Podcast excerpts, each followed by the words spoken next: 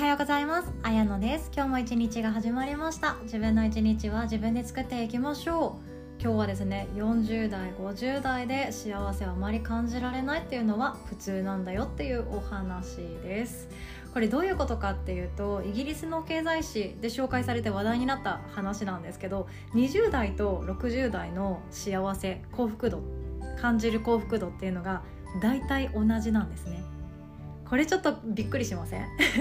20代の方が明らかに健康だしあ可愛いねってもてはやされるしかっこいいねってキャーキャー言われる確率も高いので20代ってめっちゃ幸せなんじゃないって思うかもしれないなんですけど20代と60代の幸福度っていうのは実は同じくらいなんですね。で私たちのその幸福度っていうのは実はあの谷みたいになっていてどんどんどんどん下がっていくんですね。その小学校を終えて中学校を終えてどんどんどんどん下に下がっていきます。でその時に20代って実は幸福度が低いんですよね。いや私はそっち派でした。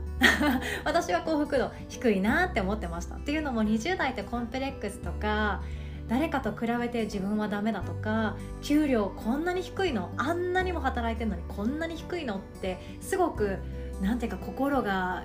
モヤモヤしちゃう時期だったかなとは思うんですよね。であとは孤独を感じやすかったり結婚していない人からしたら都内の 1K に住んでいてなんか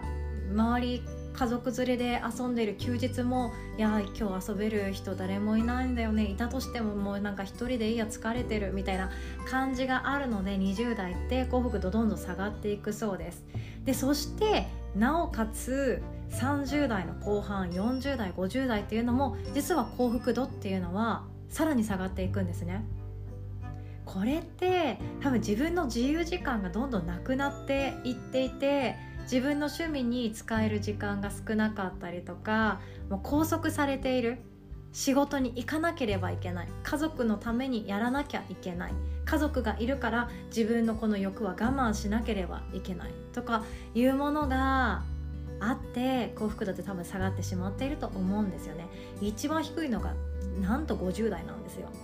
私からするとまだ50代っていうところには来ていないので50代の自分が思う毎日っていうのはどういうものか分かんないんですけどもしかしたら子供もどんどん自立していって学費とか教育費とかいろんなものにはお金がかかるけれども子供との一緒の時間っていうものがどんどん減ってしまっているかもしれないわけなんですよね。いや子供ってそうじゃないですか。もう10歳ぐらい超えると親と遊ぶより友達と遊んだ方が楽しいですもんね。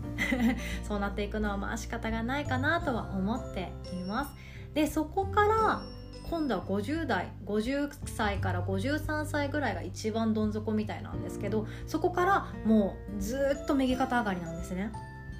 これが面白いなって思うんですよ。また私たちの幸福度って上がるんだって思いますよね。でこれはもちろんあの何万人何千人の研究の上その相対的な表だったりとか抽象的かもしれないけど平均的な数値にはなっていくと思うのであなた自身私自身が自分の人生を見た時にそういうグラフにはならない場合もあるんですよね。自分が今が一番幸せってずっと思える人はずっと右肩上がりなわけなんですよ。でここでなんで50代を境に右肩上がりになっていくのかっていうのがですね年齢を重ねるごとに細かいことが気にならなくなっていく。っていうことだそうなんですね。これいいですよね。私も早くこのもう領域に行きたいななんて思います。20代とか30代っていうのは自分はこういう風にすれば幸せだよなとか結婚したら幸せだよな子供がいたら幸せだよな友達がいたら幸せだなとか自分で自由にビジネスを切り開いていけれる土壌があれば幸せだなって思って自分はそう慣れていない時は好きなことやってる人がよく見えたり得意なこと何もないできることなんて何もないって思っている傍らで友達がいろんなチャレンジをしているのを横目で見ていると幸福度っていうのはガクンと下がっちゃうわけなんですよね。周りの人と比べながら自分の居場所を探したり自分っていうものは何者なのかっていうのを考えているのが20代かななんても思います。人の役に立ててないなとか自分のことばかりを考えてるな。でもそうしないと今月も私食べていけないから仕事行くしかないんだよね。みたいなその抜け出し方を知らないのが20代の頃だったかななんても思うわけなんですよ。でこの幸せっていうものは60代70代と過ぎていくと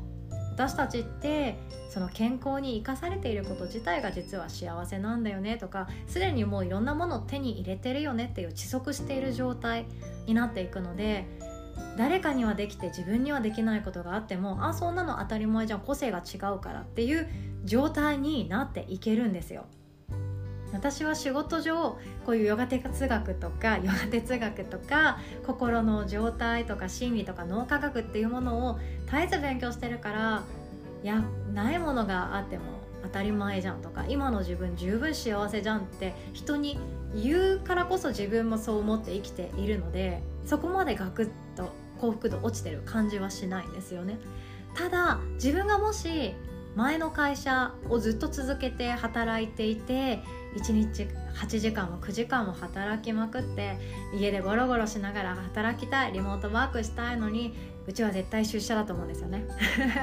そんな状態でイライラしながら過ごしていくっていう状態があると多分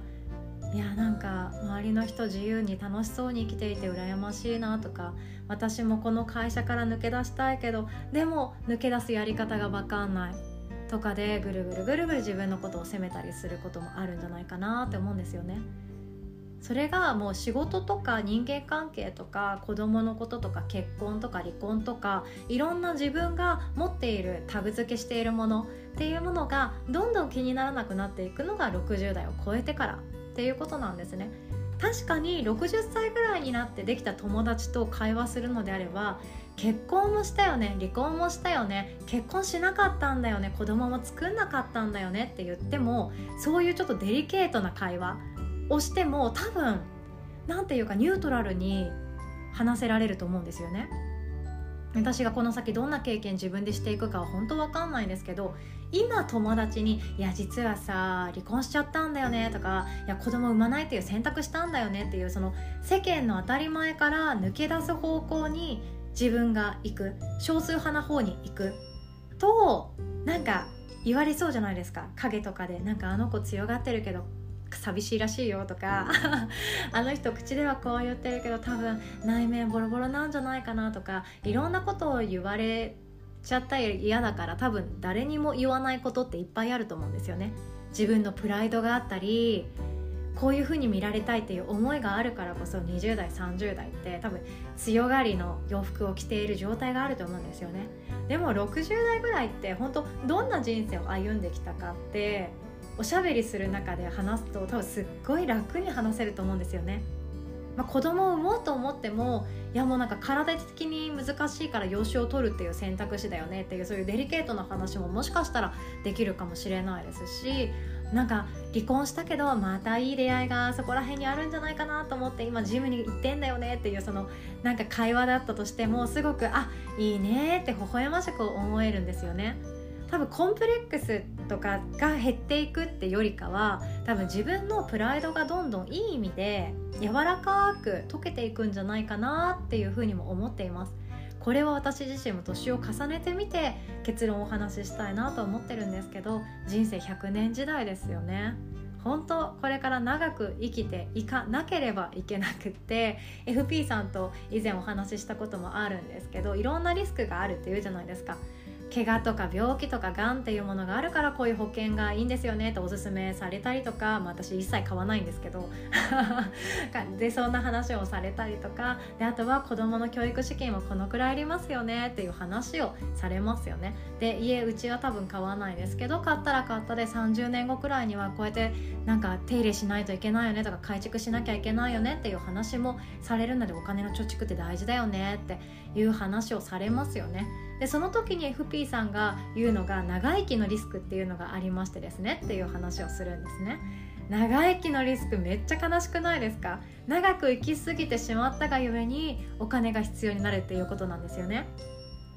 確かに私たちは何歳まで生きれますよって教えてもらっておけばあじゃあ貯蓄こんぐらいでいいじゃんみたいな感じで思うと思うんですけどその老後2000万円問題っていうのがやべえってなったのって多分自分がいくらどのくらいまで生きれるか分かんないし自分が将来その長生きをした時にすごく惨めで悲しい生活貧しい生活を送るのが嫌だからじゃあ貯蓄大事だよねっていう方向になっていったと思うんですよね。で老後2000万円問題っていうのは実はですねもう解決されてるとかいう話もありますよね。実は本当に足りないっていうお金はその人次第っていうところなんですよね。これ聞いたことありますか？いや例えばですけど私みたいに一般的な人だったら老後2000万円っていうのはあった方がいいと思うんですよね。でも有名な本の作家さん村上春樹さんだったりとかえーと、あと私の大好きな石原さとみちゃんとかそういう人たちが老後2000万円問題で悩んでいるかって言ったら多分そうじゃないんですよね。鬼滅の刃書いた人もそうですし何かで YouTube で大成功を収めてる人もそうだそうだと思うんですけど老後2000万円問題が怖くて毎日生きてる人たちじゃないと思うんですよねなので老後2000万円問題というのはその人次第っていうことなんですよこれ言ってること伝わるといいな。要はですね毎日毎日自分の幸せっていうものが自分で選択できているかとか後悔のない毎日を生きられているかとかその自分の小さな努力選択の先に未来の自分が喜ぶ生活が待っているかとかそういう話にはなっていくかなとは思います。でもここはですね本当に答えは未来になってみないとわからないです。ただこれから先いろんな不幸だなって思う瞬間があったりうまくいかないなっていう瞬間があるかもしれないんですけど私たちはいろんな感情を手放すだけで幸せになっていけるっていうことなんですよね。誰かに言われたことが全てじゃない。誰かの正論が全てじゃない。自分のことだって全てじゃない。そんな中で生きていくわけなので自分が今ここにこうやっていることが幸せだって思えることを少しでも多くたくさん見つけていきましょう。では今日はこんなお話でした。最後までお聴きくださりいつも本当にありがとうございます。そしてお知らせさせてください。10月は特別外部講師をお招きしたワークショップ2本立てでございます。10月16日は臨床美術の美智子先生が開催してくださいます。非認知能力を高める親子で楽しむお絵描きワークとなっております。私も実際やらせてもらったんですけどめっちゃ面白いですよ。没頭するとか瞑想するっていうのが普段難しいなっていう方は是非とも試してみてください。あとあのゆっくりと椅子に座れないんだよねとかずっと何かガチャガチャやってたり喋るんだよねっていうお子さんにも向いてるかなって思います。集中してするっていうことができたり心と内観できるっていうようなこともできます。そして翌週の23日は今ここさんによる心の癖を知るというワークです。エゴグラムっていうものを使って自己分析を探求していきます。そして人間関係で悩むことってあるよね。対人関係で悩むことってあるよね。でもそれってなるべくイージーにする方法があるんだよっていうことを教えてくれますので是非とも人間関係興味ある方参加してください。どちらもオンラインの Zoom アプリを使って開催となります。参加料金1000円で録画 VTR 付きとなっております。ヨガの日の夕ホームページからチェックしてください。では素敵な一日お互い作っていきましょう。おしまい。